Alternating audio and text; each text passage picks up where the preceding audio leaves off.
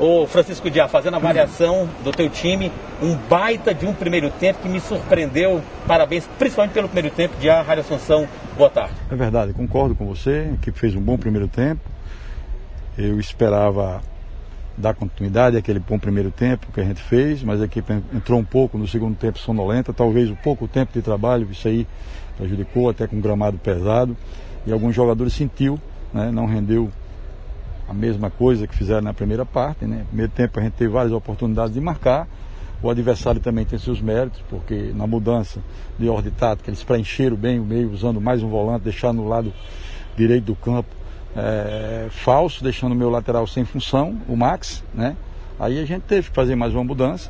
Né? Comemos aquele gol de falta. Eu acredito que um gol anulado no primeiro tempo injustamente, isso aí nos prejudicou, talvez 2 a 0 no primeiro tempo seria um, um placar mais justo e a gente teria saído com resultado positivo daqui de Calcaia. O primeiro tempo do Ferroviário foi tão grandioso que o Ferroviário poderia ter massacrado, ter saído com 4 a 0 sem querer fazer média com o torcedor que está em casa, viu, Diário? É verdade, mas você sabe que em pouco tempo de trabalho a gente fica satisfeito com o trabalho, né? É claro que a gente tem que dar continuidade, a gente sabia que no segundo tempo a equipe tinha a cair um pouco de, de, de produção, alguns jogadores desgastados, né? Se desgastaram. Eu posso citar o Rony, lateral direito, porque o Marquinho, que vinha treinando, é, não foi regularizado a tempo. E o Rony entrou num sacrifício, né? sentiu também um pouco esse ritmo de jogo. Os atacantes também sentiram, o próprio Mensalão é, e o Cezinha que levou uma pancada, isso aí dificultou bastante. Mas no todo, no resultado não foi tão ruim.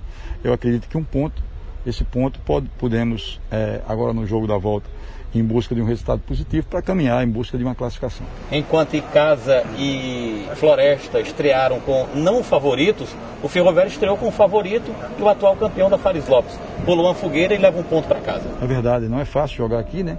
Não é fácil, tem que respeitar o Calcaia, é uma equipe também bem treinada, um treinador que conhece bem o mercado cearense, tem o Erandi na comissão, que é um grande profissional, grandes jogadores como o Ciel, o Everton, né? E no todo não foi um resultado negativo. Eu acredito que dos pontos é, eles perderam também, né?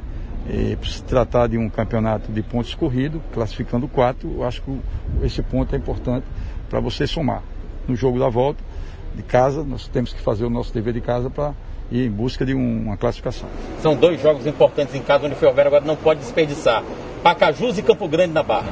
Temos que vencer ou vencer. Né? Esse, só esse resultado que nos resta para nós em busca dessa classificação.